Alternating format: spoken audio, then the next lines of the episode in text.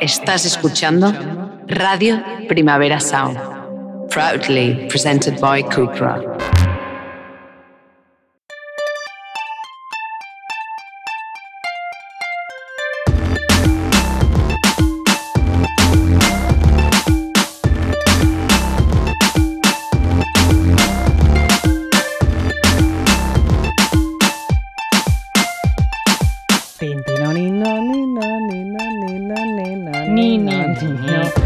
Vamos a pensar en una coreografía o no. Yo Sí. tengo un cero en psicomotricidad, ¿vale? Una fácil, entonces. Se me daba mal bailar. Yo sé, sé que tú bailas bien, que eres eh, un, un guy, un guy en la pista de baile, pero yo eh, hemos venido a hablar precisamente de esto. Soy una abulense sin capacidad móvil en mi cuerpo, así que esto no puede pasar. Bienvenidas, bienvenidos y bienvenidos a nuestro podcast. Esto es Maldito Bollodrama y aunque ahora mismo lo estamos grabando en noviembre, feliz año. ¡Feliz año! ¡Feliz año ¡Feliz nuevo! año, Terzi! Bien. ¡Qué guay! Me ibas a dar dos año. besos. Pues como se felicita el año, ¿no? No me gusta dar dos besos. Ayer me diste un beso al Ayer despedirte te di un y beso. fue raro. Es verdad, me has dado un beso. Bueno, pues yo qué sé, a veces pasa. Bueno. Le- Como estamos grabando un mes antes de que esto salga, pues no podemos hacer eh, ningún tipo de valoración de lo que es el año. Pero bueno, probablemente 2023 ha terminado igual de mm, mm, que ha- se ha desarrollado, ¿no? Con frío y fascismo. ¿Te imaginas que pasaba algo como horrible en diciembre? Podría pasar, aquí pero entonces, "Feliz bueno, año". pasaremos por la edición. Esperemos que no, que se haya acabado la monarquía, que todo sea queer, sería maravilloso. Leonore. Leonore. Pero bueno, vamos para allá. Bueno, em, le doy con la intro, ¿no? Sí. Directamente. Vamos ya.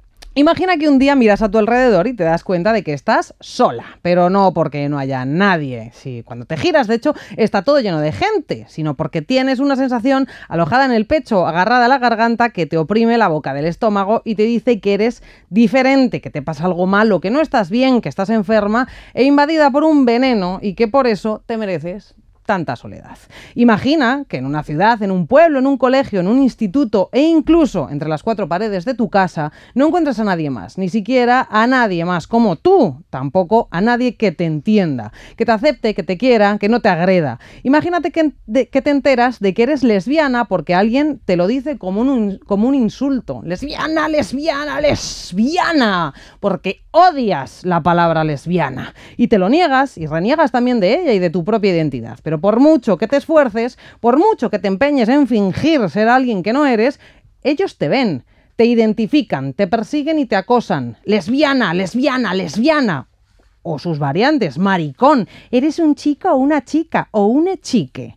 Imagina que te llamas Marta, pero tus compañeros te llaman Marcos, aunque no sea tu nombre. Imagina que tu identidad es un arma para ellos. Imagina que no solo es una palabra con la que te persiguen. Imagina que yo hoy siento que tuve suerte real porque no había un Instagram a través del cual podían seguir insultándome cuando llegase a casa. Imagina que no hubiese aprendido a defenderme. Imagina que además de haber llorado hasta vomitar casi todos los días hasta que me fui de Ávila, además de haber desarrollado tricotilomanía, vamos a arrancarme el pelo de la pura ansiedad, trastornos del sueño, ataques de pánico y asma nerviosa, además de no empezar a saber quién cojones soy, ni lo que me ocurría, ni que había más personas como yo hasta que huí de allí, porque la palabra es huir, pues me hubiese dado por matarme, porque tuve ganas. Y no una vez, tuve ganas todos los días durante muchísimos años. Y todavía ahora tengo ganas a veces. Cuando me acuerdo, todavía viven conmigo la ansiedad y los ataques de pánico, porque es una cosa que es muy difícil quitarse de encima. Aún siento el miedo a que vengan a por mí porque soy visible y porque soy yo misma y porque tengo un podcast y me da mucha ansiedad que, que los de Ávila sepan que estoy aquí Eres la del y vengan a por mí. Tenemos que ponerle un puntito de humor. Y es cierto que todo va cambiando, todo progresa, ya nada es tan salvaje. O sí, porque todos esos que chillan en la calle con la bandera de España atada al cuello, que rezan el ángelus en círculo, eh, real recuerdos de Vietnam cuando yo he estado viendo esos vídeos y que gritan marlasca maricón todos aquellos que me ven por la calle con mi novia y se sienten en el derecho de insultarme e intentar ridiculizarme son los mismos que casi consiguen que me mate yo y tantas otras pero no lo consiguieron. Hemos sobrevivido y por eso hoy le quiero dedicar este episodio, si me lo permites, amiga Baquerí, a muchos de mis profesores del colegio al que fui en Ávila, que no digo el nombre, no sé por qué, pero bueno, en concreto saben quiénes son. En concreto, a ese que entraba en clase, se subía a la tarima y hacía el saludo fascista delante de críos de 12 años. También a esa que enseñaba psicología en segundo de bachillerato y dijo en voz alta que a mí, a mí y al resto de los alumnos que bueno, que la homosexualidad es una enfermedad de las clases avanzadas que se aburren porque los negros en África tienen cosas mejores que hacer que eh, y en las que pensar como en comer y por eso no se dan por culo. Se lo dedico también a ese que se hace llamar padre y que tiene publicado ahora mismo un libro que todavía eh, está en circulación llamado La verdad de lo que soy, adolescentes y homosexualidad, para que te formes un criterio equilibrado ante tanta confusión cuando dudes de tu orientación sexual. Vaya, que hueles a pseudoterapia de conversión que tiras para atrás, macho. Y también se lo dedico a esos homófobos retrógrados, unos más violentos que otros, pero con el mismo impacto, a los que sobrevivimos yo y otras tantas. Porque resulta que aunque nos hicieron creer que éramos las únicas lesbianas de Ávila, pues resulta que no lo éramos. Ni las únicas personas queer, trans, no binarias, bibolleras, mariconas y libres. También te lo dedico a ti, Rubén, el taxista de cuyo coche me tuve que apear ayer en medio de la nada porque consideraste que como somos los dos de Ávila, pues era, yo, yo, o sea, era una buena idea. Yo te iba a aplaudir cuando me dijiste que ojalá volviese Franco, que le pegaba un tiro en la cara a todo el que le tocaba los cojones y que ahora mismo está todo lleno de maricones y de lesbianas. Bueno, pues eh, te deseo la misma suerte. Y que os jodan, porque aquí estamos. Resulta que eh, si no nos matasteis entonces, ahora menos podréis. Con nosotras no somos una puta minoría, somos el presente. Y también somos Terciba, que va aquí Terci, y esto es maldito drama, lávate la boca antes de hablar en nombre de España, porque España también somos todas nosotras y no nos vamos a ninguna parte. Es que es verdad, Rubén no está entendiendo todavía en el taxi que pudo fallar. Sí, sí. O sea, él estaría pensando, pero si era de Ávila, ¿por qué no se rió con mis chistes? Y además me dijo, pero bueno, paisana. Y fue como, que te pares ahí que me voy a bajar. ¿Qué no te ha gustado? Huele mal el taxi. Es como huele a facha. sí, sí, huele a facha, que ya olía, pero. Ay, además, Dios mío. Me hace mucha gracia porque esta gente. Yo esto, mira, lo hablaba, lo hablaba con Chris Velaco ayer. Em, que me decía, tía, lo siento mucho, no sé qué, y es como, a ver, la única cosa buena que tiene haber crecido eh, rodeada de estos mm, especímenes es que reaccionas rápido y sabes cómo defenderte. Y normalmente no te quedas paralizada y en shock diciendo, oh Dios mío, ¿qué hago? ¿Qué digo? No, reaccionas rápido. Pero la legitimidad, a mí me sorprende la legitimidad con la que esa persona lanza su discurso de odio en un servicio público como es un taxi, o sea, que no es que estamos hablando que es una tienda de ropa mm, privada que tampoco debería ser, ¿no? Pero me refiero que en un medio de transporte público, un servicio público como es eh, un taxi, tengas tú que aguantar eso.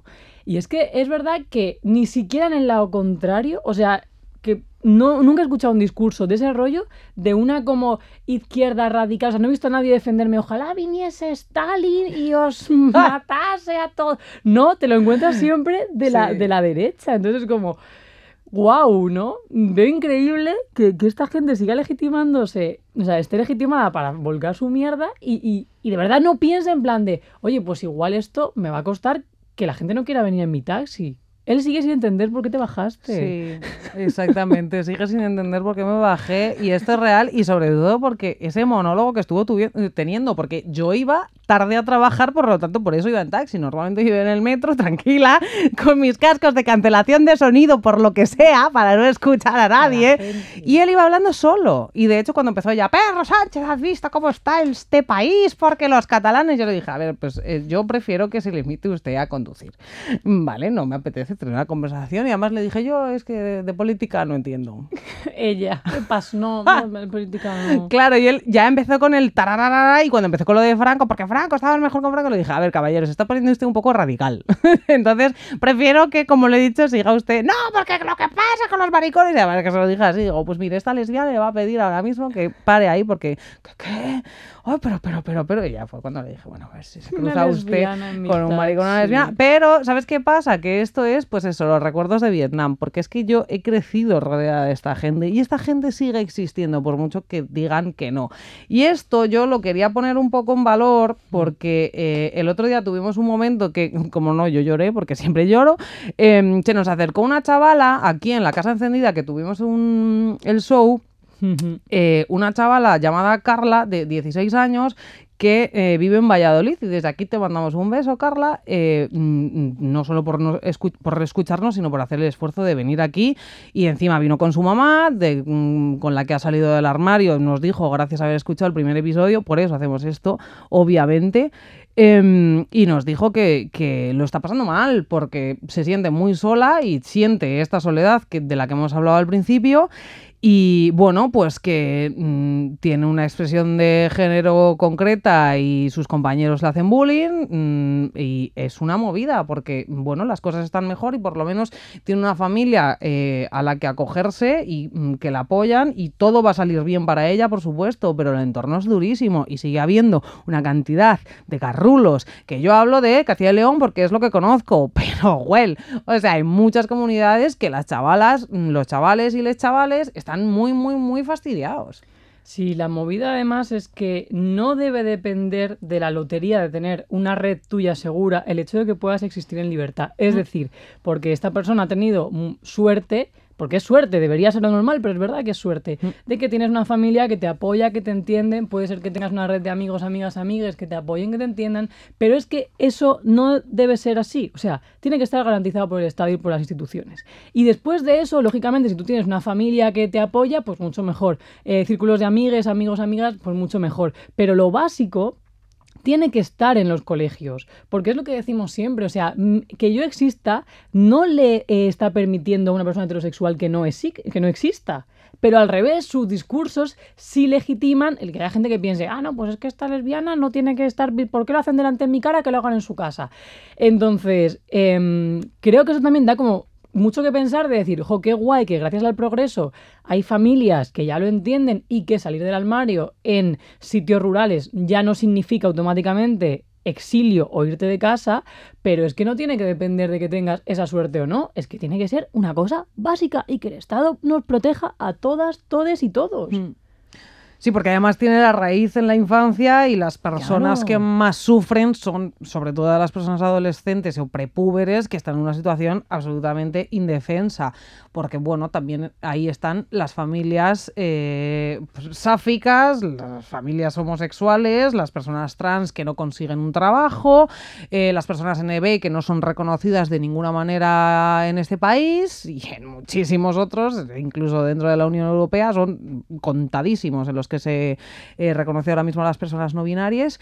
Em, y también sobre todo por eso, y de hecho de este episodio vamos a hablar ahora, que tú en el momento, o sea, yo salí de ahí porque no, ni siquiera es que me lo plantease, pero cuando me lo empecé a plantear, o me lo planteo ahora, voy a volver yo a Ávila a hacer el esfuerzo sobrehumano de eh, generar un entorno familiar para mí, para mi pareja, para mis hijos si quiero tenerlos, eh, ni de coña, o sea, ni de coña, es que no quiero estar cerca de esa gente, ni que mi, mi descendencia esté cerca de esa gente si yo quiero, ni que mi mujer esté cerca de esa gente, es que no me da la gana, es que yo no quiero generar una familia ahí, no quiero hacer ese Claro, esfuerzo. Y para la gente que si quiere o que no tiene otra alternativa porque no puede salir de ahí, porque era lo que hablábamos siempre, que hay gente que no puede salir de su puto pueblo porque tiene que cuidar a sus padres, a sus madres, que hay gente que no puede salir de ese pueblo porque ha tenido un hijo y no puede salir de ahí porque mm, de, o sea, de eso depende que siga teniendo él raíces, que esté en un, en un instituto, que vea a su abuela o que le tengan que ayudar porque es madre soltera. Es que es una movida todo esto. Claro, es que siempre se ve el tema de la migración en general, siempre se ve como que parece que es un capricho. Y eso es porque a lo mejor hay gente que tiene el privilegio de poder elegir un país en base a que te apetece. En plan, pues me quiero ir una temporada a vivir a los Estados Unidos. Qué bien, Claro. tengo dinero, me van a dar papeles, todo perfecto, todo guay.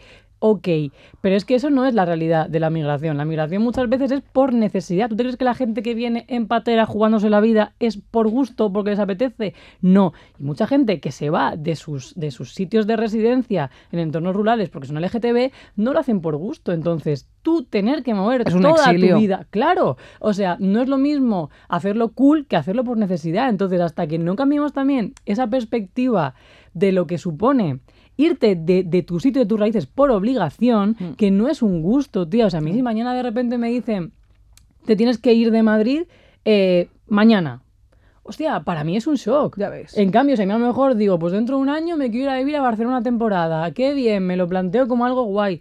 Pues perfecto, pero que no sea, porque no puedo existir en mi sitio. Entonces, hostia, es duro. Se habla del tema del sexilio como si fuese en plan de, ay, la gente que se va de sus, de sus entornos rurales porque no pueden existir. Ya, es que no es como cuando tú te vas a de Erasmus. Que no venimos a Madrid por la fiesta de Chueca, cariño. Claro, o o sea, sea, es que eso es así.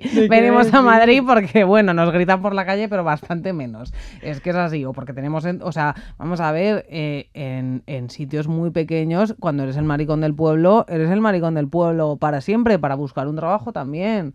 Y, es que este tipo de cosas no las tenemos en cuenta. Y el sexilio también, mm, bueno, y ese exilio. O sea, el problema es que las putas familias de ultraderecha están todo el día jodiendo a la marrana, porque no solo las personas LGTBIQ. Eso ya lo hablaba con Elisa, con Elisa Cole. Me decía que, claro, es que las familias de derechas lo, lo empezamos a hablar en plan de ese aislamiento también es porque tengas ideas de izquierdas o porque quieras estudiar una carrera que no conjugue con esa gente. Porque yo lo que os conté el otro día con, con Carolina, o sea, yo tengo peña en mi familia que dice los de la olla, los maricones, las putas y los artistas, que los metes una olla así y sales a gente.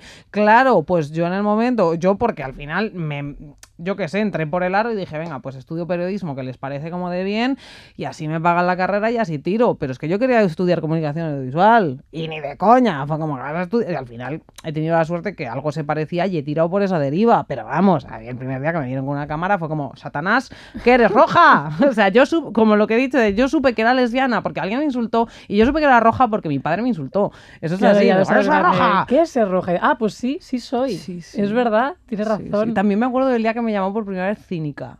Mejor es una cínica. Y yo, ¿será bueno?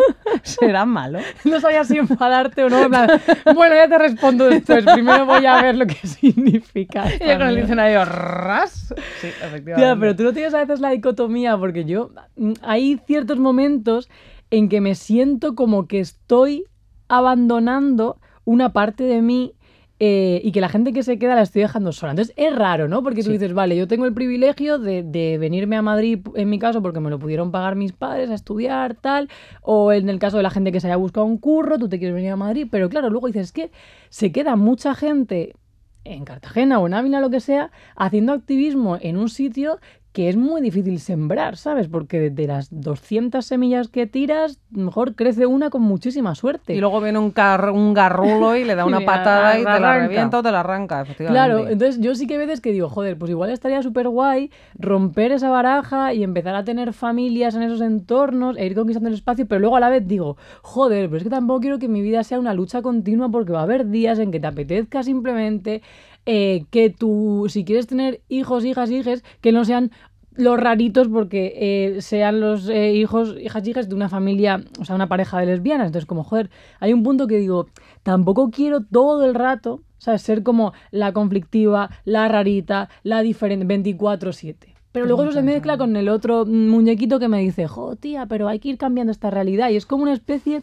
de dicotomía todo el rato, de decir, joder, uf, abrir camino, claro, pero si no lo abres tú, ¿quién lo abre? O sea, no sé, es como Y- raro, ¿sabes? Porque las agresiones también son agotadoras, que ya no es en plan de ser la rarita, ser la que tal, es que que te insulten, que te miren, que hablen de ti, que se inventen cosas, que hagan tal, porque muchas veces no solo son hostias. O sea, Y a la gente a la que quieres, tía. Porque yo muchas veces me lo planteo como, joder, es que a mí me dolería mucho más que le hicieran eh, bullying a mi hija, a mi hijo, a mi hija. exactamente, o que se Em, acerquen en el cole y digan, claro. tu madre es no sé qué. Sí, Han o si tú- dicho que no sé claro. cuántos, como pasaba antes, pues en los años 60 con las madres, tu madre divorciada es una puta. O sea, que era- Claro, era, todo lo que horroroso. fuese diferente a la norma. A entonces, ver, como, joder, pero eso es la eterna dicotomía como en Twitter. ¿Te quedas en Twitter? o que les den por culo y se queden ahí todos esos hijos de puta y solos. ¿Sabes? O sigues resistiendo. Pues esto es un poco lo mismo, que me quedo en el pueblo o no. Lo que pasa que sí que es verdad que ya va en contra de tu eh, eh, o sea, integridad física. Pero esto yo también lo pienso mucho. Yo esto hice un artículo que se llamaba Arriba España Maricones, porque es como, tío, pues es que yo también, yo no me siento orgullosa de ser abulense, española, etcétera, etcétera. No es la palabra orgullo, pero yo amo mi tierra. O sea, a mi Ávila me encanta, me parece preciosa, me parece que tenemos, o sea, Gredos es increíble, hay unos pueblos maravillosos, o sea, yo pienso en el piorno, en ese amarillo, eh, con ese olor, no lo sé, pienso en el olor a tomillo, esos cielos, esos atardeceres, esas nubes, la piedra de las ciudades en Castilla y León, me parece precioso. Lo que pasa que incluso el frío y la nieve y el hielo me parece precioso. Y, yo qué sé, pues igual que le pasa a una asturiana cuando mm, ve, eso, eso me lo dijo mi pareja una vez, en plan de, ah, cuando la llevé a Ávila, dijo, a ver, es que es verde, pero no es verde, verde, no es campo, campo, aunque se llama, a cada uno le gusta su tipo de campo, ¿de acuerdo? Pero claro, yo amo todo eso, pero es como que se me ha enseñado de pequeña que eso no me pertenece y que si yo no soy como ellos, yo no voy a conseguir ser feliz, no voy a poder tener una familia, no voy a poder tener unos amigos, no voy a poder tener un trabajo y no merezco la tierra, la tierra que piso. Y crecer con la sensación de que no mereces la tierra que pisas es muy harto y te marca de por vida, porque te conviertes en una persona eternamente, que esto pasa no solo con los LGTB, todos los que tienen problemas con, sus entornos familiares, una persona que está desarraigada de por vida. Y es durísimo, porque las navidades son muy duras, por supuesto, la noche vieja es muy dura, todo eso, pero el resto de tus cosas también son duras. Y pasar un, un, verano en el que todo el mundo eh, se va con su familia de barbacoa en los domingos y tú te la pasas sola aquí, también es jodido, ¿eh? Y no entiendes por qué. Además, en plan, ¿qué he hecho yo? Por favor, ¿por qué estoy sola? Porque hasta tus amigos maricones, muchos también tienen familia. Y es guay. Sí, tía, sí, lo que pasa, lo que decías de lo de el amor por tu tierra y tal, es que ellos se quieren apropiar del eh, patriotismo y no es suyo el patriotismo, o sea... ¡Ni el tomillo! Súper patriota y estoy orgullosa de, de, España, pero de una España que yo entiendo mm, plurinacional, una España que yo entiendo eh, con una sanidad pública mm, a la vanguardia, con una educación pública a la altura, que respete a todo el mundo, mm. eh, donde se pueda vivir dignamente, donde no esté nadie como por obligación. Yo no quiero obligar a nadie a ser español, yo quiero que la gente lo elija. Y yo lo comparo mucho, tía, con el tema de las relaciones, ¿no? O sea, yo me imagino el típico como matrimonio que llevan 50 años juntos y te dicen, estamos juntos, aguantando y porque sí, y esto es el verdadero amor, y, y la gente que no tiene este modelo de relación no se quiere y tú a lo mejor tienes una relación más liberal o más diferente y entonces tú sabes que estás súper enamorada, pero la sociedad te dice, no, no, es que si no estás en una relación tóxica o celando a tu pareja, no es amor. Pues esto es igual, o sea, si no es su patriotismo, si tú no vas con una bandera de España en todos sitios, como si tuvieses una especie de mm, rayada con que alguien no sepa de qué país eres, porque ya roza un poco lo maníaco, es como no hace falta poner la bandera de España en el coche, en el polo, en la gorra, en las, como ya sabemos que es español, está bien, Parece que si no, no, no, no te gusta España. Chico, pues igual hago yo más pagando mis impuestos eh, que tú que te los llevas a Suiza, pero luego tienes mm, la pulsera todo el rato. Te quiero decir, el patriotismo creo que hay que repensarlo, tía. Como Rubén, el del taxi, que en realidad yo pide el taxi, me, o sea, lo pedí por Uber y era un taxi. Y resulta que Rubén estaba preocupadísimo por los catalanes ladrones, pero, well, no estaba declarándolo todo, Rubén. Además es que, bueno, me ha hecho mucha gracia eso que has contado porque el otro día hablando con mi abuela por teléfono, me cuenta de repente. Pues fíjate, su hermana, la tía, bueno, XP, eh, la tía Gladys, 70 em, años y que se acaba de divorciar. Claro, no. Bueno, abuela, claro. Dice, a ver, con la edad que tiene, digo, pues mira, lo mismo quiere pasar los últimos, las últimas décadas de su vida sin un gilipollas, ¿sabes? Al que tener que estar todo el día haciéndole la comida y lavándole los calzoncillos. Porque imagínate, si lavas los calzoncillos asquerosos de un señor de treinta y pico, 40 años, ¿cómo tienen que ser los de uno de 70? O sea, me bajo de la vida. porque el de treinta y pico quieres pensar que se los lava él, pero el de 70 yo creo que no. No, es que ahí ya hay pérdidas, o sea, porque siempre asociamos las pérdidas a Velasco y a las señoras, pero las pérdidas de los señores yo no quisiera verlas, ¿eh? ¡Wow! O sea, caballeros, lávense solos, hagan el favor. Y las camisas, pues se utilizan una o dos veces y las echan a lavar. Bueno, esto ya son traumas propios. Yo te, o sea, tenía aquí como apuntado, porque después de, hablar de todo este tema, ¿no? De, de cómo estamos ahora, el tema de lo rural, en la temporada pasada hicimos un capítulo el de bolleras rurales, que fue además en octubre de 2022, hace un año y muy poquito. Es verdad. Em, y es verdad que, joder, en este año sí que han pasado muchas cosas y hemos visto, hemos tenido contacto con iniciativas en zonas rurales que ha sido como, joder, qué guay. O sea, como cuando te dieron el premio de, mm, en Ávila, de, el premio LGTB, Y luego también, que esto, claro, cuando salga ya habremos estado, pero nos han dado el premio, a no ser que de repente mañana se hunda el mundo, en el fanzine mm, eh, gay queer de Badajoz que vamos a estar el sábado en Badajoz, ya no, porque lo vais a escuchar Ya no vamos cuando ya hemos Estuvimos estado. el sábado. Estuvimos ese sábado. Ah. Entonces es súper importante que haya un festival, por ejemplo, de cine así, en un sitio como Badajoz, para que la chavalería que esté ahí pueda acceder a contenido audiovisual de temática LGTBI sin tener que venir a Madrid o tener que ir a un cine donde te proyecten esas pelis o tener que buscarte la vida por internet. Entonces, no sé, yo quiero pensar que se está dando mucha caña en el activismo en zonas rurales. Ahora nos lo contará nuestra invitada. Ahora nos lo contará nuestra Pero invitada. no sé, Sí, tía. yo también lo quiero, eh, o sea, quiero pensar que es así, pero es lo- por lo que te he dicho también, que yo creo que sí que estamos progresando, además, en tanto en cuanto a, eh, mm, pues eso, vienen chavalas y nos escriben chavalas eh, al, al podcast y en Instagram y así, que nos cuentan, pues que en el instituto no lo están pasando del todo bien, pero que su familia sí que les apoya. O sea, cuando la mayor parte de la peña, que somos de los 30 para arriba, los millennials, ese entorno fuera y dentro de casa también. Ya va cambiando un poco, o sea, ya hay gente que está, interiorizada, está interiorizando, tengo un hijo trans o tengo una hija trans, mm, sé lo que está pasando fuera, no le voy a hacer lo mismo dentro, ¿sabes? Yo esos, esos perfiles de padres, madres, eh, adres, como dijimos el otro día, o sea, coño, que se está abriendo muchísimo, que ya no es el rollo de techo de casa, ¿eh? O sea, me parece increíble y ese apoyo me parece absolutamente increíble. Y eso yo creo que es lo que, una de las cosas que más denota que, se, que están las cosas cambiando, que hay un apoyo en casa. Claro, tía, yo creo que eso ha sido un gran triunfo del movimiento, el tema de descentralizar eh, la idea o cambiar la idea de que los derechos LGTBI o los asuntos LGTBI son solamente y afectan solamente a eh, la gente LGTBI. Es decir, somos el sujeto político de ese movimiento, está claro, pero creo que cualquier persona que esté eh, a favor de los derechos humanos se tiene que posicionar a favor de estos derechos, porque al final luego se ve que en el momento en que tú eres una persona ciudadana de, de- de esta sociedad, vas a tener probablemente en tu entorno de la empresa alguien LGTB, puedes tener un hijo, una hija, una hija trans, eh, lesbiana o gay, eh, no binaria, mm, puede ser tu hermana, puede ser tu tío o pueden ser tus padres incluso, porque anda que no hay casos de padres o madres que se divorcian y yo qué sé, descubren por lo que sea que son bisexuales y tienen de repente una nueva relación con, con una mujer siendo mujeres o con un hombre siendo hombres, tal. Entonces, eh, creo que el triunfo que, que hemos conseguido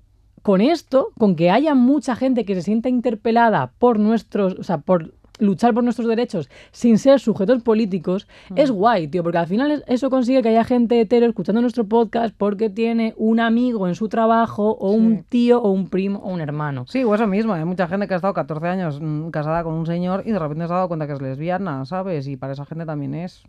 Sí, tía, pero por eso al Es final yo creo que no hace falta eh, ser, eh, yo qué sé, ser no blanca para luchar por los derechos eh, de las personas racializadas, ¿sabes? O para eh, ser antirracista. O sea, lógicamente no somos las sujetas, o sea, el sujeto político, no vamos a estar sosteniendo la pancarta de afrocolectivas, lógicamente, pero si hay que estar ahí, Pero eh, ser empujar el com- no ser cómplices, efectivamente. Mira, esto yo lo hablaba antes con Lara. eh, la inacción también es una acción. Y la inacción ante la transfobia, la LGTBI-fobia en general, el maltrato, eh, etcétera, etcétera, etcétera, te hace cómplice. Punto. Que no hagas nada cuando estás viendo una situación así es que estás perpetuando esa situación. Lo siento muchísimo. Sí, eso es así. No posicionarse es posicionarse, lo hemos dicho siempre. Exactamente. La Pero bueno. distancia es una losa. ¿Te imaginas que de repente en un futuro nos vamos todas a los pueblos y de repente las ciudades pasan a ser entornos absolutamente carcas y los pueblos son los nuevos núcleos progresistas? ¿A ti te encantaría? A mí me Yo lo encantaría. sé que tú estarías dos puntos feliz. Feliz. O sea, es que es el sueño real de mi vida que, eh, o sea, que sí. O sea, es que lo necesito. Y además, cuando pasó la pandemia, dije que bien, por fin vamos a teletrabajar todo el rato. La presencialidad de la mierda está volviendo, cosa que me está desanimando muchísimo. Pero yo quiero vivir en un pueblo. O sea, yo soy feliz con ese olor a vaca, porque me gusta, vacas felices, que no, yo no las como, pero bueno. A cada cual con sus gustos. Eh, pero sí, teniendo, teniendo mis plantitas, mi huertita y mi todo, yo sería absolutamente feliz y sobre todo no soportando a tanta gente. Porque las ciudades lo primero que tienes es que muchísima gente. Yo no soporto, Y lo llevo muchos muy mal. coches también. Ya, es verdad, hay muchos Sí. coches. Hay muchos coches, hay mucho ruido, hay mucha cosa. A mí la ciudad no me gusta. Me da mucho cringe. Para eso sí que soy eh, absolutamente provinciana. Sí soy. No he llevado nunca bien Madrid, no lo llevaré nunca bien. Igual que Barcelona. Es como, ah, qué guay Barcelona. Me pasaría lo mismo. O sea, es que no me gustan las grandes ciudades. No las llevo bien. No, es verdad que yo de pequeña quería vivir aquí en Madrid. Pero porque también, claro, me parecía un sitio donde podía existir y había muchas cosas y no sé qué y tal. Yo es que siempre soñé con un pueblo aislado. Es verdad, lo siento. Aquí se ríe la gente, pero es que me encantaría. En plan de que para, Lesbos, para ver a alguien tienes que coger el coche 10 minutos como poco. Ese es Aquí mi te- sueño. Ah, no, vale. pues- No, sería al contrario, ¿no? Ah, no, que un pueblo sin... Pero tía, tú sola, es una casa sola. Bueno, pero es que yo no he dicho que sea en un pueblo. Yo he dicho aislada. Puede estar en el pueblo, luego un camino, 10 minutos y mi casa. Serías como la casa de Eduardo Manos Tijeras, ¿no? Sí. En Fuera de- del pueblo y todo era... Oh, ¿qué A hay en esa ver, casa? pues La sería casa de la genial. El Valle del Tietar tiene unas aldeas preciosas, he de decir. Pues ya está. Pues Igual dentro de estaría. 2025 ya tenemos fundado no solo un pueblo de lesbianas, sino que todos los pueblos son de eh, lesbianas. Me encantaría. De todas formas, tú has puesto aquí la hipótesis esa de serán los pueblos los nuevos núcleos progresistas y las ciudades serán sinónimo de carcas. Ojalá, pero es que resulta que pasa una cosa, que todo se encarece, por lo tanto, solo los ricos de la mierda de las ciudades están comprando y están usurpando eh, los territorios a la gente. ¿Quién se está comprando ahora casas en los pueblos de Asturias? Los putos ricos de la mierda. Parad. Son nuestras. Quedaos en Todas- esta ciudad de la mierda. casas. Claro, ¿quién tiene dinero para comprar una casa en un pueblo? Vivir en un pueblo, o sea, comprarse una casa en un pueblo sin ser de ese pueblo, o sea, en plan de, ah, Sí, eh, yo qué sé, mm, Pollales del Hoyo, ciudad de vacaciones. Bueno, pues, well, a ver, Pollales del Hoyo, porque se me ocurre Ha antes. sonado. a Hay un pueblo de. Ávila que se llama Pollales del Hoyo, lo podéis buscar. Ha sonado como súper pollales del no, pero es, es verdad. pues, es verdad, tú te vas, pues yo qué sé, a un La pueblo de, de, yo qué sé, de Galicia y o, o vives allí, tienes familia, no sé qué, no sé cuántos, o quién se puede comprar una casa allí, pues un rico de la mierda que lo va a joder todo. Así que bueno, hoy ha venido a, Invitada, bien. a maldito bollodrama, sí, sí, Cáceres Rojo, de la pedazo de descripción de sí misma que me mandó. Solo he podido sacar una cosa en claro. Ella es una luchadora, porque sí, sí es activista. Y como reza la descripción de su Instagram, es bollera feminista y guerrera. Y vaya que se es guerrera la tía. Porque además de la presidencia de Extremadura entiende, eh, pues es una mujer que tiene por costumbre romperse los cuernos con la visibilización del colectivo LGTBIQ en su región. Y que se ha esforzado como la que más en poner en relieve la existencia de la maternidad y las familias sáficas. Además, lleva la palabra, bueno, las palabras puta bollera tatuadas eh, en el hombro y nos encanta desde el día que la conocimos. Así que hoy vamos a hablar con Sisi Cáceres Rojo. Pasa, querida. Ah, aquí estoy. Hola, amiga. Qué Me contenta. que la gente se arrastre desde la Sí, esquina. además a mí es que no me llegan los pies al suelo. Pedimos perdón. Cuando has dicho presiden- presidencia de Extremadura, digo, ay, ¿te imaginas que fuese el presidente? Ojalá. Pues ojalá fueras No. la presidenta de Extremadura. No, de no, no es el caso, no es el caso. Todavía. Todavía. Pero tampoco presido ya Extremadura, entiendes, porque como es una asociación pequeñita nos vamos turnando un poquito el marrón. Sí, en 2020, ¿no? 22 Sí, en el hicisteis- 15, 16 ya, casi- en el 19 al final ya pude, pude conseguir dejar la presidencia. Sí, Pues pido perdón 2020 por esta habéis- deses- pero tenemos una pedazo presidenta que es mucho más enorme que ¿Cómo yo. se llama? Pilu. Hola, Pilar. Pi- Pilu. Un saludo desde Maldito.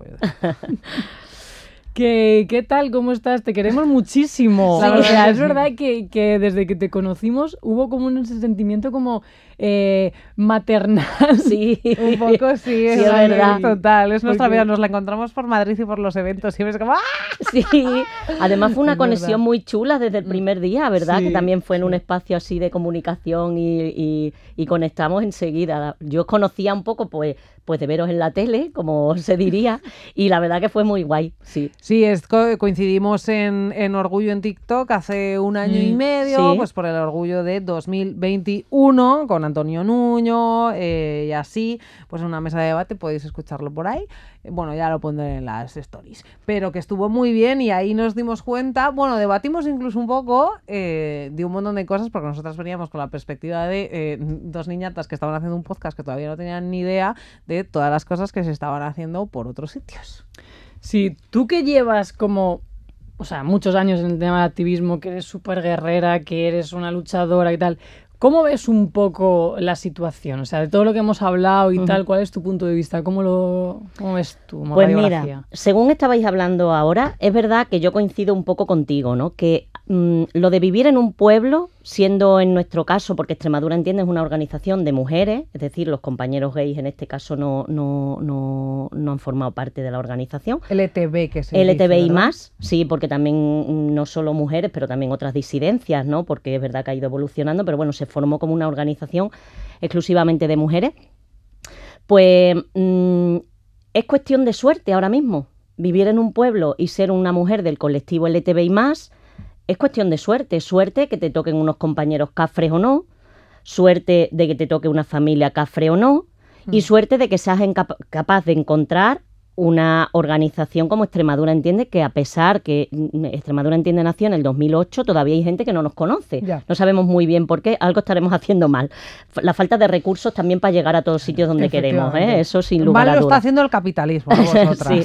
Entonces, yo creo que es cuestión de suerte. Hay, mm, yo creo que como en todos sitios, porque lo estamos viendo, mm, bueno, ahora cuando estamos grabando el programa, ¿no? La polarización que hay. Yo espero que cuando se emita en enero la cosa se haya suavizado un poquito la polarización que hay, pues es igual, ¿no? Yo le preguntaba ayer mismo a mi hijo Sergio, que tiene 16 años, digo, oye, ¿por qué ha cambiado de instituto este año? Le digo, tú dices en el instituto que tienes dos madres. Y dice, yo paso, mamá. Dice, porque el otro día dije que era de izquierda, dice, y total me cayeron chuzos de punta, como para decir que tú eres lesbiana. Dice, no, no, no, yo no lo digo. Entonces, claro, él se protege y él ha, bueno... Mm, ha hecho alarde en el colegio siempre de que su madre era lesbiana porque la otra mamá está más en el armario. Bueno, nos separamos hace mucho tiempo, pero yo soy muy visible y tal. Y entonces él siempre ha hecho alarde de eso y sin embargo ahora está que, prefiere no decirlo. Entonces, bueno, depende un poco. Lo mismo que hay muchos grupos de gente joven que es verdad que viven su expresión de género, su identidad, no su orientación y su manera de vivir de una forma más libre. Hay otro grupúsculo que vuelve otra vez a lo en este caso la gente joven, bueno, no sé si también la gente mayor es un poco por miedo, ¿no? Por decir, me quedo en lo cómodo, en lo que conozco, que no me saquen de lo de toda la vida. Y entonces yo creo que está bastante polarizado. Es verdad que, que notamos una falta de activismo. Es decir, cuando las chicas jóvenes tienen su espacio, no se acercan al activismo porque si tienen su grupo de iguales no necesitan el activismo para desarrollarse. Y creemos que eso mm, tenemos que hacer una reflexión desde la entidad y desde las entidades, que hay bastantes iniciativas en Extremadura, ahora hablaremos eh, para el colectivo, eh, de ver cómo, cómo animamos a la gente joven no solo a vivir de forma libre, sino a luchar por ello también, porque las que somos más mayores también nos cansamos y necesitamos relevo, ¿no? Claro. Claro, además esto es una cosa que tú me decías ayer cuando hablábamos que te preocupa y me parece un, me parece el temón, de hecho, si me decías algo así como, no sé, y me planteo mucho si nuestro activismo de las personas más mayores está llegando a las personas más jóvenes o son absolutamente impermeables a lo que hacemos, a lo que decimos. Yo creo que mm, estos espacios mm, vienen bien porque mm, yo creo que vuestro público es mucho más joven. Por supuesto, yo tengo ahora mismo 54 años, pues... Pues cariño, eres jovencísimo. Claro, no, no, pero, pero es verdad que yo escucho mucho en, el último espacio que hemos tenido, por ejemplo, a nivel federal, ¿no? En federación, que yo pertenezco también a la Federación Estatal LGTBI, pues había una hoja de firmas para menores de 30 y para mayores de 30, ¿no? Menores de 30 por cuestiones tal y claro, la cantidad de chascarrillos que se oían con que yo soy menor de 30, al final también hay que hacer un, digamos, una reflexión con respecto a las lesbianas mayores, hmm. porque te entra muchísimo. Yo tengo más inseguridad ahora que hace unos años, porque no solo a nivel publicitario y tal, sino que también el, la edad es un factor súper importante en los pueblos. Si la gente joven no se acerca al activismo, la gente mayor, las mujeres mayores de 50 que ya tienen algunas sus parejas, tienen una vida más o menos hecha y tal, esas menos todavía. Por lo tanto, pues es difícil hacer una convocatoria para hablar, por ejemplo, de lo que nos sucede a las tías mayores de 50 años, como, como mujeres del colectivo. En fin, hay muchísimos temas que abordar dependiendo un poco del enfoque que le queramos dar. Eso te quería preguntar, que dentro del tema del desconocimiento, digamos, de alguna manera, de la realidad LGTBI para mucha gente, hay otro armario más que es el de la gente mayor. O sea, parece que cuando llegas a cierta edad ni tienes deseo, ni tienes apetencia, ni, ni follas, ni nada. Y sobre todo, em, las mujeres vivimos también esa, ese doble, esa doble mochila por un tema de machismo. o sea, porque por sí parece que los hombres son más activos sexualmente y las mujeres somos monjitas y no tenemos ni deseo ni apetencia. Entonces, ¿tú cómo ves ese melón, el melón de las mujeres lesbianas mayores? ¿Cuáles son las cosas que a lo mejor nosotras, que somos de otra generación, deberíamos saber y que a lo mejor no hemos caído y hemos dicho, hostia, estamos dejando fuera a lo mejor a muchas mujeres o no estamos incluyendo a ciertas mujeres en nuestro discurso? A ver, yo creo que la, que la mm, más que la trayectoria activista o profesional, en el caso de, ser de una profesión concreta, yo creo que la, trayectoria personal influye mucho. No es lo mismo cómo estás hablando tú, cómo has hablado tú, ¿no? O, o tú de vuestra experiencia cuando salisteis de vuestros pueblos que decirlo ahora. Toda esa experiencia es un valor añadido. Y es verdad que cuantos más años cumples, más experiencias tienes. Entonces eso se transforma en valor. Pero a la vez a las mujeres también nos resta valor al ir cumpliendo años. Entonces yo creo que es importante siempre hacer encuentros intergeneracionales generacionales, porque nosotras, yo estoy, yo de verdad hay días que digo, la madre que las parió, perdonadme la expresión, la madre que las parió, si es que no acabo de aprender una cosa, digo, y ya están deconstruyendo y diciendo otra cosa diferente.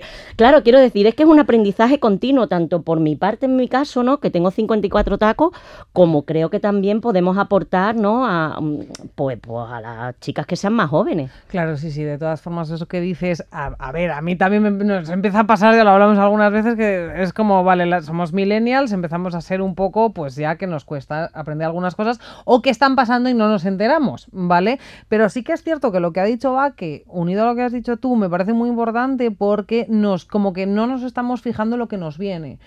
Porque hay muchas veces que estamos concentradas en, vale, ser, eh, pues eso, eh, la bandera ahora tiene estas franjas, estas son las identidades, esto es lo que tal, pero en el momento en el que yo cumpla unos cuantos años más y tenga la suficiente, bueno, estabilidad, por así decirlo, nunca es el momento perfecto, pero en el momento que yo quiera tener una familia me tengo que fijar en lo que hay por encima de mí y en lo que habéis hecho vosotras, porque sobre todo ser madre y tener una familia lésbica es como, o sáfica, eh, eh, joder, pues es que yo ahora mismo no sé hacia dónde mirar. Es complejo, ¿eh? Complejo. Yo creo que sigue siendo complejo tener una familia no normativa, sea la que sea. Y luego, a ver, yo creo que lo de fijarnos, digo otra vez un poco, me reitero, reitero perdón, reitero un poco lo que he dicho, ¿no? Em, que creo que es la bidireccionalidad que tenemos que tener presente. Yo me veo a mí muchas veces también con prejuicio, no solo hacia la gente joven, a las chicas más jóvenes, que hay veces que digo, pero vamos a ver, sí, sí, ¿no? Pues, pues, a ver, quien no se reconozca prejuicio, creo que no está haciendo un análisis de sí misma, eso está claro. Pero también veo prejuicios hacia mujeres, por ejemplo, en el gimnasio, que tienen 70 años, que salen de natación y digo, y de pronto me digo, sí, sí, mm, no las hables así, que son tías de 70 años y las estás hablando como niñas de 15, que no son niñas pequeñas, quiero decir. Entonces yo creo que tenemos que fijarnos un poco en cómo te tratan a ti ahora con 30, pero cómo tratabas tú a las, a las mujeres de 30, como una señora mayor. Pues yo creo que si ponemos un poco el foco ahí, también mm, tendremos las claves. A ver, mm, individualmente cada mujer es diferente y cada contexto y cada situación, pero creo que ahí si ponemos la clave en cómo veías tú a las mujeres de 30 y cómo te ves ahora, dices, hostia, pues a mí no me gustaría Mm, que las chicas de 20 años me vieran a mí como yo veía a las de... o tratarlas, porque no es cuestión mm. de verse, es tratarlas, ¿no? Y de decir, pues esta mujer no tiene ya nada que aportar, o... Entonces, bueno, yo creo que ahí tenemos mucho trabajo por delante, ¿eh? A mí, yo fíjate, muchas veces me rayo y lo pienso en el tema, por ejemplo, de los espacios seguros, que en nuestra generación y más pequeña los tenemos súper diferenciados, pero para la gente mayor, ya te hablo de, lesbianas de 60, 70, 80, que las hay. Yo no veo residencias, no veo mm. ocio, no. veo planes, no veo nada dirigido a ellas. Y hay una parte que yo digo, joder, eh, no estamos sabiendo llegar, porque no es una excusa el tema de que no, es que no son visibles, claro, pero es que hay que hacer que los espacios sean eh, confortables para que todas esas lesbianas o bis de esas edades se sientan cómodas, igual que sus amigos van a jugar al mus a la casa del jubilado, pues que tengan espacios donde puedan ir y, y a lo mejor simplemente conversar. O sea, a mí me encantaría conocer eh, la historia de activismo de una señora de un 80 años lesbiana. Sí. O sea, me fliparía, pero no estamos sabiendo crear esos espacios. yo A ver, yo creo que también, a ver, yo siempre digo que soy una suertuda en casi todas las cosas de mi vida. Y yo, por ejemplo, la pandilla que tengo allí en Cáceres son todas muchísimo más jóvenes que yo. Entonces, pero es verdad que en los pueblos también, mm, a lo mejor mm, enmarcando un poquito en el ámbito más rural, em, las iniciativas que hay así para personas del colectivo suelen ser suelen incorporar esa interseccionalidad, porque es verdad que como no hay tanta gente, Claro. obvia- de forma obvia tienes que intentar unirte. Entonces, las iniciativas que hay se suelen enfocar de esa forma para que sea más interseccional, pero es verdad que hay muy pocas tías de 60 años que yo conozca que, estén en el activismo en Extremadura, que yo conozca, digo, y que, que no digo que no las haya, ¿eh?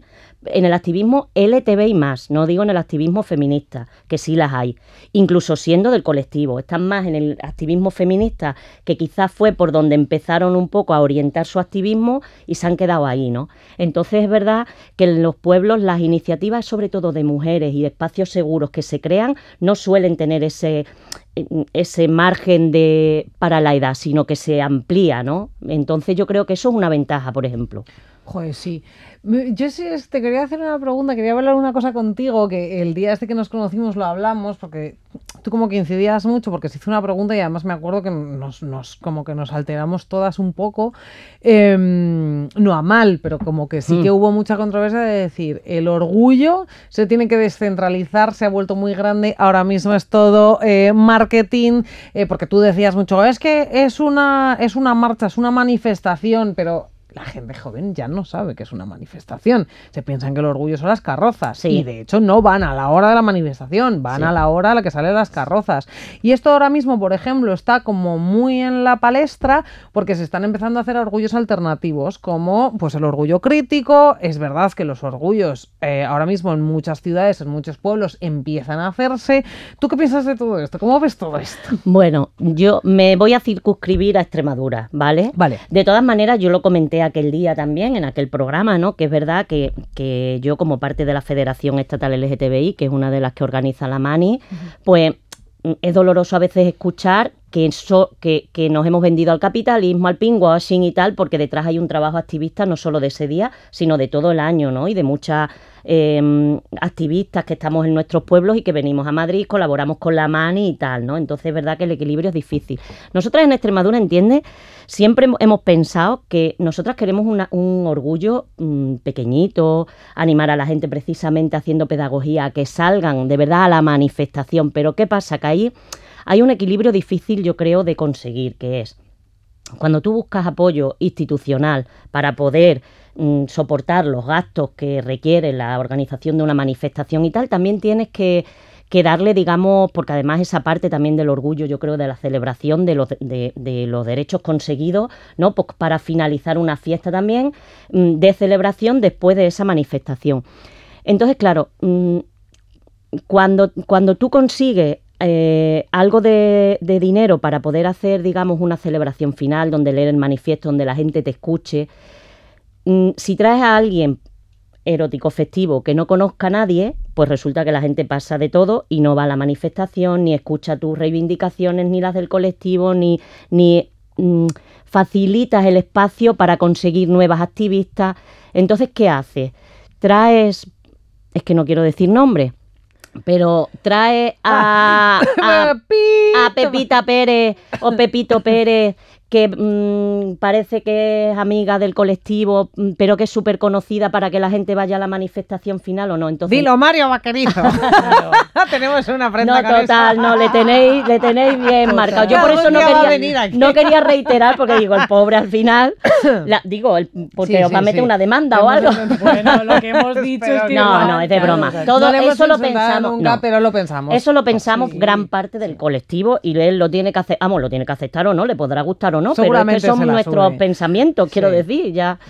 Pero sí, pero es verdad que es difícil. eh, es hemos tenido muchos iconos durante muchísimos años que no eran tales. Nosotras hacemos orgullos en muchos, vamos, allí hacemos dos, digamos, uno que es el orgullo en Mérida, que es la manifestación, que es el orgullo regional, digamos, que es la manifestación por Mérida. Luego en Cáceres también llevamos tres años, el, ah, el 2019, y luego tuvimos que dejarlo dos años, y luego seguimos, que también se está implantando y está bastante mm, consolidado, pero eh, ya también mm, hay muchos pueblos que nos demandan actividades, que eh, eso es lo que nos gusta a nosotras. Claro. Entonces estamos ahí en un debate que tenemos que ver cómo queremos que esto crezca, que esto...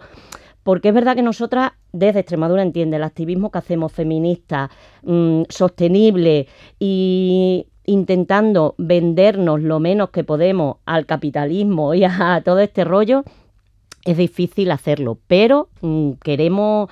Vamos a ver, ahora tenemos, bueno, ya habrá sido, claro, cuando se emita esto, eh, una evaluación del plan estratégico de estos años y la, mm, eh, digamos, un- nos vamos a encerrar un fin de semana a trabajar para elaborar el plan estratégico de los próximos tres años y ahí tendremos que ver también un poco cómo queremos evolucionar y cómo queremos transformar ese orgullo o de qué manera podemos seguir participando, pues eso, para llegar a la gente encontrando ese equilibrio.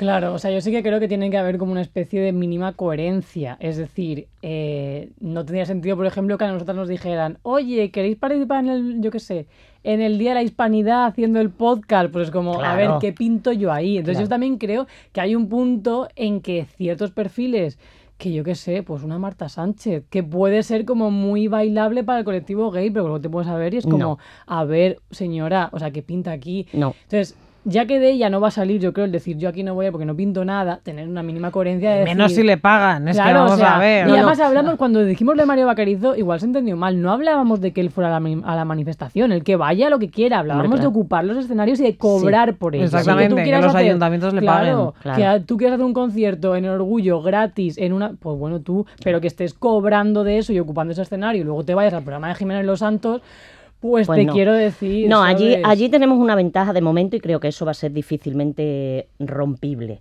Y es que nosotras, en, el- en los orgullos que participamos, las grandes, dos grandes, digamos, poblaciones que son Mérida y Cáceres, ¿vale? Eh, las entidades que mm, formamos, digamos, que organizamos el orgullo junto con los ayuntamientos, mm, tenemos, o sea, hemos llegado al acuerdo de tener el control de quién actúa en esa en esas actuaciones finales, digamos, porque claro, no vamos a poner nuestra cara y luego pues eso que mm, cante allí nos ha pasado que en un orgullo el ayuntamiento contrató a una empresa de producción, sonido, tal, tal, tal, y cuando llegamos allí no sabíamos quién era la empresa y tal, bueno, y había un señor con un pin de un aguilucho aquí puesto, y claro, imagínate nuestras Claro. caras. Entonces, a partir de ahí dijimos, vale, muy bien, la licitación, todos los plazos, todo lo que hay que cumplir de forma legal, pero necesitamos tener un control de quién hay detrás, porque es que esa gente, si va en contra de nuestros derechos, no podemos permitir estar a su lado donde, donde vamos. Que debería salir de ellos. Pero eh, como no lo van a hacer porque les gusta mucho el dinero, Claro. más que los principios, Claro. pues entonces habrá que decirlo Mm. nosotras. Claro, lo que pasa es que sí que es verdad que yo ahí me planteo otra dicotopía más. Venga, Todo el rato venga, pensando, venga. que no lo pensamos. Eso es lo que tiene de ser, pues LGTB, feminista. Total, es agotador, es agotador. es agotador. Yo a veces, yo lo, decíamos en septiembre, en plan de yo he querido tener un verano muy tranquilo, sin pensar en nada, y hasta el fútbol, ¿vale? Hasta el fútbol, Es o sea, verdad. ahora mismo. No nos han dado descanso. Pero claro, el problema es que esto es lo que hablábamos siempre. Ya no me meto ni siquiera en la parte de si eh, tiene que tener marketing, no tiene que tener marketing, porque resulta que ya hemos hablado mil veces. O sea, este discurso está allá porque si no hubiese sido por ese marketing, no hubiese habido dinero. Entonces, el peso del merchandising, Mm. el peso de la gente con más nombre, ta, ta, ta, ta, ta, ta, ta. Me preocupa más una cosa, me preocupa porque yo ahora mismo, con la rayada nueva que tengo yo, porque yo voy como por épocas. Ahora mismo la rayada más fuerte que tengo yo es el, eh, eh, la homosexualidad conservadora. Sí. Madre sí, sí, mía. ¿Sabes de lo que te Sí, hablo? verdad? totalmente. Quiero decir, El hay un montón, sobre todo por lo que sea, de señores que están, o sea, que están comprando ese marco de hay homosexuales liberales. Como si tuviese algo que ver a quién te follas con tus intereses económicos. Entonces, la cosa es que esos que salen, los pocos descerebrados que salen a las manifestaciones fascistas y fachas en general, porque no todos son fascistas, eh, con las banderas LGTB, bueno, con la bandera gay y que, por ejemplo, hay el orgullo en Ávila, vale, fue el orgullo en Ávila. Y hay muchos sitios en Castilla y León, Castilla de la Mancha, que están empezando a hacer el orgullo, pero ni una bandera LGTB, solo hay banderas gay son súper binaristas. Yo en el que estuve de Ávila vuelvo y reitero y vuelvo a repetir una y otra vez que mm, gracias por hacer ese tipo de cosas que yo nunca imaginé que iban a ser. Pero se está haciendo a costa de haber comprado la, mm, la como haber pedido el beneplácito del Partido Popular porque si no, no te dan el dinero haciendo como de vamos a ser unos homosexuales normativos, gracias por dejarnos hacer esto, no va a haber locuras, no va a o sea, era súper binario todo, de Sí, hecho había un claro. señor haciendo chistes lesbófobos, o sea, una misoginia, de esos los, los homosexuales misóginos, Sí, pero que hay así. sí, sí, pero los ha habido siempre. los ha habido siempre, Vamos. pero ahora me está como mm, pareciendo muy fuerte que digamos, ¡buah! Súper bien, porque los, los fachas y la- los ultraderechistas y los ultracatólicos están utilizando a esos hom- para decir, somos súper progres. Y nosotros nunca hemos sido homófobos, ¿no ves? Que hay un montón de, de gays en el Partido Popular. A mí esa, esa movida también me está preocupando mucho y creo que es el nuevo marketing para lo LGTB. Yo creo además que, que lo que tú bien dices, están como haciendo un lavado de cara, salen con su bandera y con la bandera de España además, y su pulsera y todo el mercha que comentabais antes, y, y- y realmente no tienen ningún tipo de compromiso, ni de ideología, ni de, de ideología, digo, mm, a favor de los derechos humanos, ¿eh? Claro, claro. Ni, ni ningún tipo de discurso a favor de lo que nos beneficia al colectivo, sino que cumplen una norma y se adaptan a esa norma lo más que pueden, aunque no puedan disimular ser gay.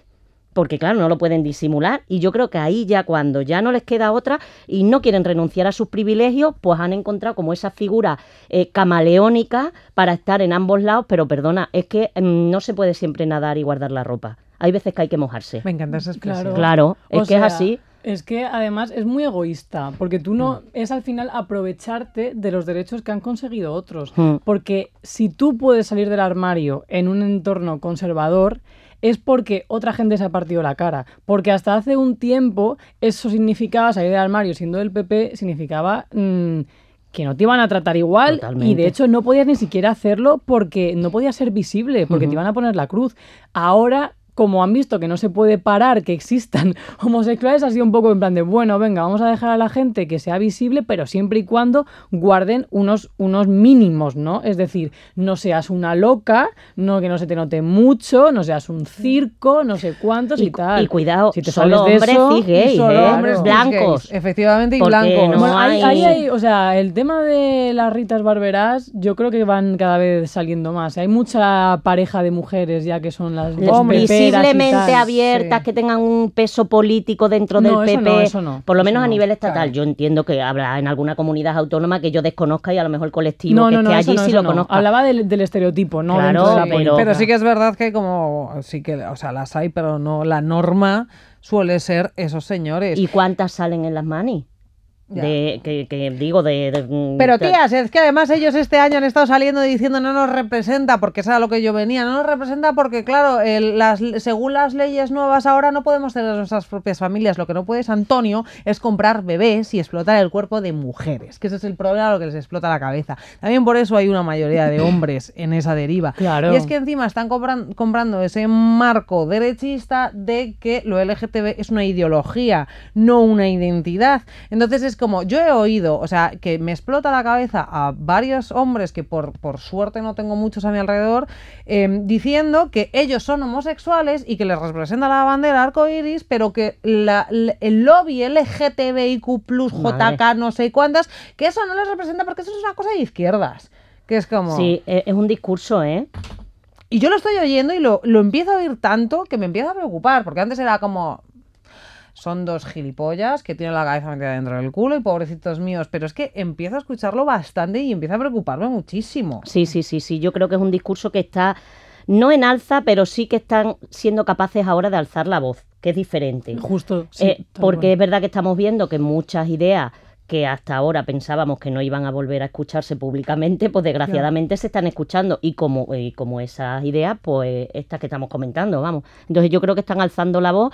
Mm, obviamente, mm, yo creo, creo que no van a tener mucho peso ni mucha trascendencia, más que el cabrearnos y más el que porque mm, para eso hay altavoces como este, precisamente para evitar que ese blanqueamiento que están haciendo y esa falsa vivencia de lo que es ser LGTBIQ más y todo lo que queramos, pues no es eso, no es lo que ellos están representando. Pero si es que además, por mucho que ellos se quieran esforzar en estar en esos entornos, siguen siendo entornos hostiles para ellos, porque luego en el momento de la verdad ¿Qué gritan en, en Ferraz? Marlasca maricón, como un insulto. Entonces, por mucho que se abran esos espacios y tal, siempre van a ser señalados. Igual que por mucho que haya de repente una persona eh, negra en partidos de ultraderecha, pues luego en las manifestaciones le van a decir mono a una persona racializada, como pasa en los estadios de fútbol, por ejemplo. Entonces, eh, es un intento de querer entrar dentro del grupo de los agresores y de querer decir, no, si en la derecha también tal, para no reconocer que históricamente quien ha luchado por nuestros derechos ha sido la izquierda, mal le pese a mucha gente. Y al final, tío, es que se les vuelve en contra, porque nunca van a ser espacios de confort para ellos, porque siempre van a ser el maricón de, Mm. el negro de X partido político, el latino o el tal y cual, porque para ellos la norma es ser un buen español y ser blanco y ser eh, con, unas con unos ciertos patrones. Y si te sales de ahí, ya Pero está. yo, vosotras no creéis que, que quizá mm, mm, quien, quien esté actuando ahora mismo así de esa manera, no pensaréis que dirá, es que yo eso no lo he notado nunca en mi partido, porque a lo mejor no haya sufrido él una agresión, porque no sea capaz de ver que ese maricón también va contra tu manera de vivir, porque no sea, o sea, Pero como esas mujeres que dicen Claro. yo no me ha- no me puedo eh, meter en el feminismo porque yo nunca he sentido machismo en mi vida, que es como, vale, pues eres la única señora Claro, del claro. puto planeta, es hija. que no se han parado a analizar Claro, nada, claro, que es la puñetera vida, ¿no? Esas son las que por la calle le dicen, oh, guarra, y sonríen, ¿sabes? Pues es un poco así, así es los pelayos Sí, y todo eso. Claro, pero luego esas, o sea, de verdad, son las típicas que luego cuando de repente, por lo que sea, pues en su empresa se mm, pasa de la raya el, yo qué sé, el coordinador de turno o el jefe de turno, pues tus compañeros no te van a apoyar, chaval. A quienes van a estar siempre ahí para ti van a ser los colectivos feministas, la Casa de las Mujeres Y el las tal leyes cual. que han Claro, y las leyes que se van haciendo. Entonces, bueno, al final es verdad que una- en el activismo creo que hay esa parte de desazón que todo el mundo asumimos, que es que al final tú te partes la cara por los derechos para todo el mundo y hay gente que simplemente hace uso de ellos, pero luego, pues no sé, vamos, no se parte la cara ni sale a la calle ni nada de nada. Y eso agota también, ¿eh? de verdad. Yo Mm. hablo un poco de agotamiento porque también estoy en una época así como de agotamiento. Pues yo también soy cíclica, no sé también si son las hormonas o no. Aunque tengo mi regla regularmente todavía, yo no sé qué pasa aquí. La luna, Y, yo siempre lo digo. y es verdad que es un poco de, de- de agotamiento, ¿eh? Sinceramente. Ya. ¿Ese agotamiento también te afecta en tu familia? O sea, maternar siendo activista, ¿qué tal? Ahora, tía, pues este- es que tengo mucha suerte, cariño. Hijo, te quiero, te quiero muchísimo. Es que tengo muchísima suerte porque... Y educación, o sea, la Sí. suerte igual es porque tú la has educado súper bien y por eso es un ser humano, por lo que hablas, guay, porque eso hace Sí. mucho, o sea, suerte y curro. Él tiene ahora 16 años y es un chico muy tranquilo, es muy... pero quiero decir, muy independiente, claro, con 16 tacos ya ves, ¿no? Pero, pero yo lo he pasado mal, lo he pasado mal para conciliar porque yo además ahora tengo la suerte de estar trabajando y cobrando en Extremadura, entiende, con un contratito. Pero yo he estado muchos años de forma activista, entonces tenía mi trabajo y mi activismo. Y ahí lo he pasado mal, porque hacer activismo sola, porque yo ya digo, me separé cuando Sergio tenía tres años, con el crío, el activismo, el trabajo, la casa, el niño, la maternidad, bla, bla, bla, uf, se pasa regular. Pero luego he hecho la vista para atrás, es verdad, y ahora veo a Sergio, digo, mm, yo qué sé, pues tampoco, pues ha merecido la pena, ¿no? Le tenéis que invitar un día. Hombre, claro. Es súper mm, salado. O bueno, no sé si a Sergio, pero quizás a chicos, chicas ado- o chicas adolescentes que, Sí. que Sí, vengan de familias más, más que cuenten un poco sus vivencias dentro de familias sáficas o no normativas. Molaría, sí. También puede ser guay. Pues ojo, sí. Porque, o sea, claro, yo es que me, alguna vez lo he pensado desde que te conocimos y cuentas esto, es como, ¿en qué momento tomas la decisión de mm, ser madre con otra señora en, el, en el núcleo en el que estabas de, de, de, población? O sea, Madre ¿qué, mía. qué- Pues no sé, no sé. La verdad que digo, ¿por qué me dio por ahí? No lo sé, lo empecé. Yo desde que, pues eso, en un colegio de monjas, 18 años que estuve, pues era como que tenía que ser madre. Yo, como no descubrí realmente que era lesbiana hasta los 20, 19, 20, hasta los 20 o por ahí, más o menos que me empezaban a gustar las chicas así, no lo percibí, pues yo siempre decía que yo con un hombre no sé, pero que madre de alguna forma sería. Ya ves tú, yo no, vamos, ni se oía hablar de inseminas, digamos, de técnicas de Mm. reproducción asistida, ni nada, absolutamente. Luego se me quitaron las ganas. Pero luego ya una vez, como llevaba ya bastante tiempo con mi pareja, pues llevábamos 10, 11 años, ya era como que teníamos, vivíamos en una casa, tal, ella tenía un hijo de un matrimonio anterior con un hombre y tal. Pues como que, bueno, pues, ¿y por qué no? Y empecé a investigar y bueno, en- yo lo hice además en una, yo me inseminé en, la, en una clínica privada, porque en aquella época todavía la legislación no, Claro, no estaba eh, para, o sea, que las mujeres no podían acceder a, a la sanidad pública. Y bueno, pues yo qué sé, me lancé y ya está, aquí estoy. no sé, siempre lo digo, ¿eh? También, Sergio, no me escuches esto, pero yo siempre que, que alguna oídos. compañera dice que quiere ser madre, yo le digo que no lo hagan, que no lo hagan, que es durísimo. Que es verdad que compen- vamos, compensa el amor, todo lo que tú quieras, pero que creo que se puede vivir perfectamente sin conocer el amor de un hijo o una hija, verdad. Y claro, todo eso que te salga bien, que te salga bien, que nazcas sano, que no tenga ningún problema de salud ni física ni mental, que no tenga una adolescencia horrible que te odie y te tire cosas. Claro, es que mm, entonces, si se puede evitar todo eso, ¿para qué te vas a meter?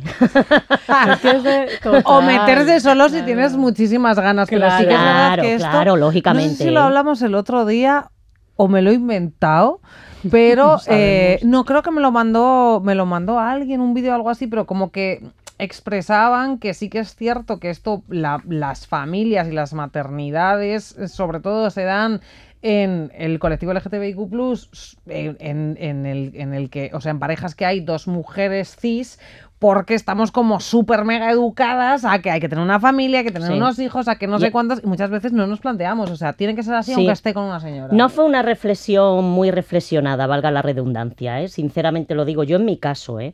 Por supuesto, las tías que quieran ser madres, vamos adelante, estaría bueno, yo no digo que no, ¿eh? pero Mm. que sepan que hay una parte muy horrible de la maternidad también. Ya, Y que yo- se tiene que hablar de Claro, eso. yo que quiero, se tiene yo que quiero hablar. tener Y luego- hijos y me acabas de joder.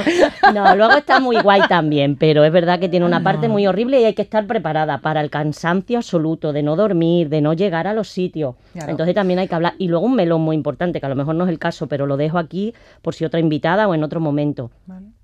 En, en Extremadura, al menos en la sanidad pública, a las mujeres les ofrecen, a las parejas de mujeres les ofrecen el método ropa, porque claro, como siendo dos mujeres es lo más indicado, digo, perdona, le estás dando un peso a la biología que le estamos intentando quitar. Porque a mí me da igual que mi hijo tenga mis genes o que no los tenga, que biológicamente sea mío o no. Y eh, se está vendiendo a nivel profesional y médico que esa es la mejor opción. Y claro, al final el método ropa es agresivo para los dos cuerpos, para los dos cuerpos. Y es una opción que muchas mujeres, algunas compañeras mías, que lo sé porque me han contado, que iban pensando en hacerse una inseminación artificial o una in vitro, según respondiera su cuerpo, y que les han convencido de que utilicen el método ropa. Me parece que eso es un error de base gravísimo, bajo mi punto de vista. Lo digo porque, bueno, Sí, o también sea, está pasando, ¿eh?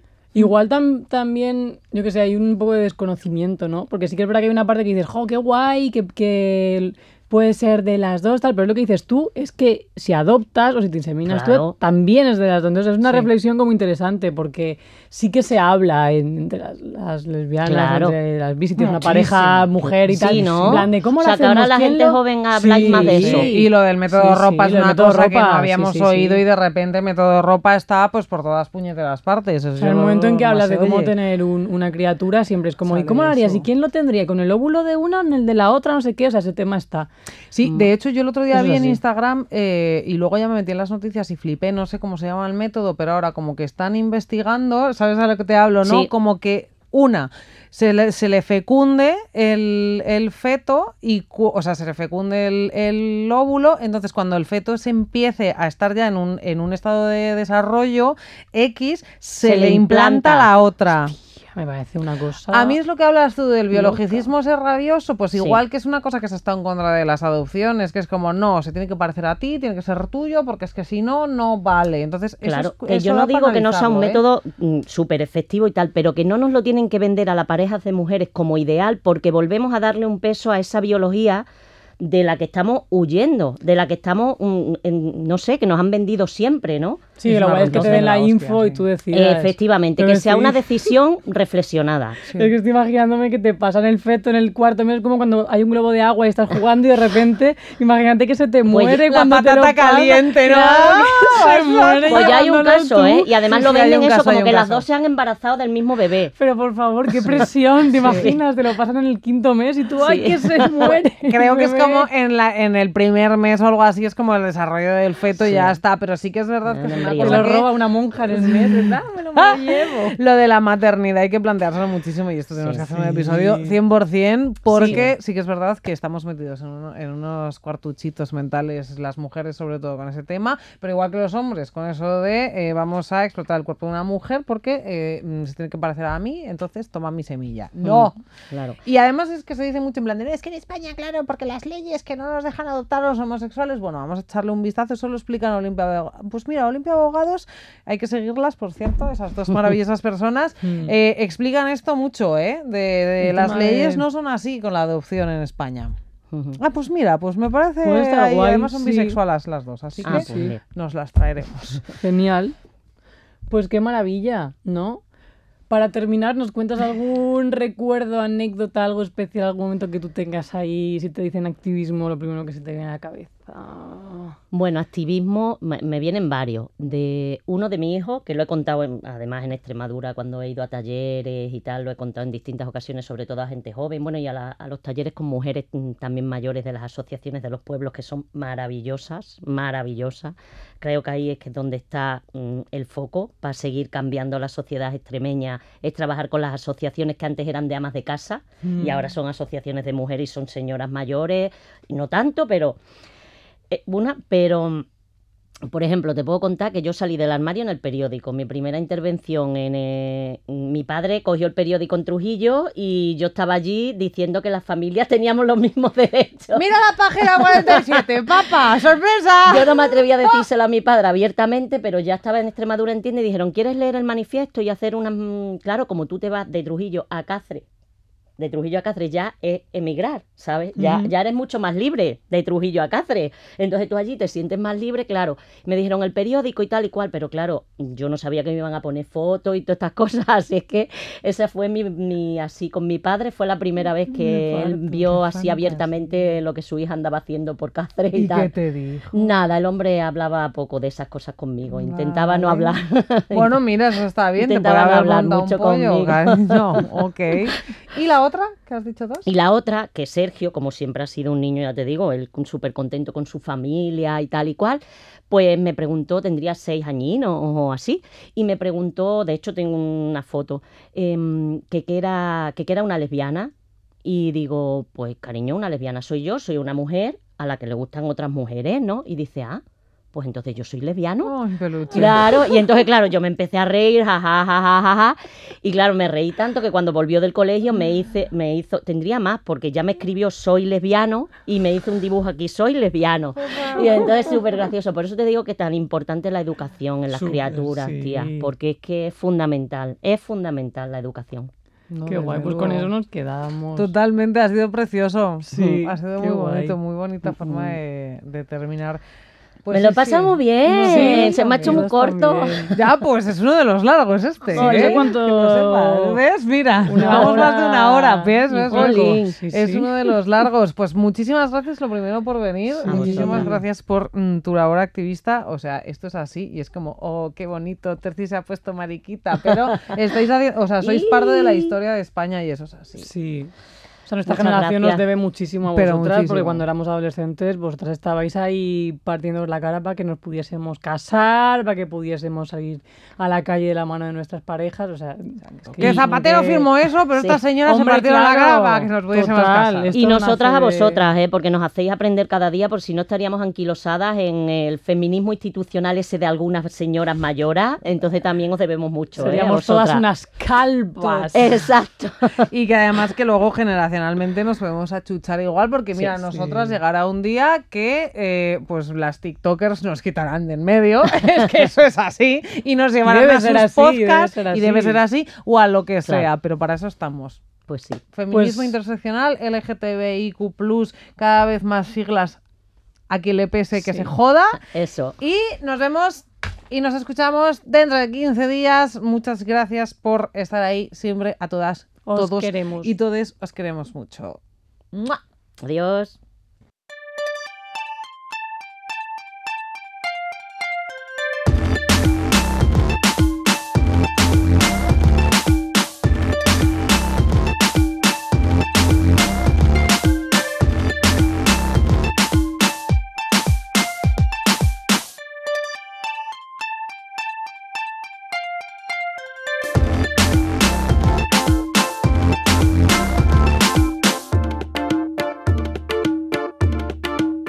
Estás escuchando Radio Primavera Sound. Proudly presented by Cupra.